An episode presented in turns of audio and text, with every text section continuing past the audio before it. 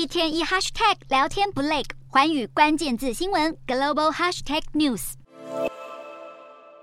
万众期待的暑假即将到来，不过中国游戏厂商包括腾讯、网易、米哈游等公司联合在二十九号宣布暑期限玩令，恐怕将打乱许多人的美好暑假规划。限玩令规定，在七月一号至八月三十一号期间，未成年用户只能在每周五六日晚上八点至九点之间登录上线玩游戏。腾讯强调，暑假整整两个月，未成年人只能玩二十六个小时游戏。公司更会采用人脸辨识、人工智慧等科技拦截冒用账账号等问题，避免游戏玩家出现沉迷现象。中国近来严格规范未成年人沉迷游戏问题。根据二零二二中国游戏产业未成年人保护进展报告，中国超过七成的未成年玩家每周游戏时数少于三小时，未成年游戏用户整体消费水准也有降低，超过百分之八十六的家长对于新规范的效果相当满意。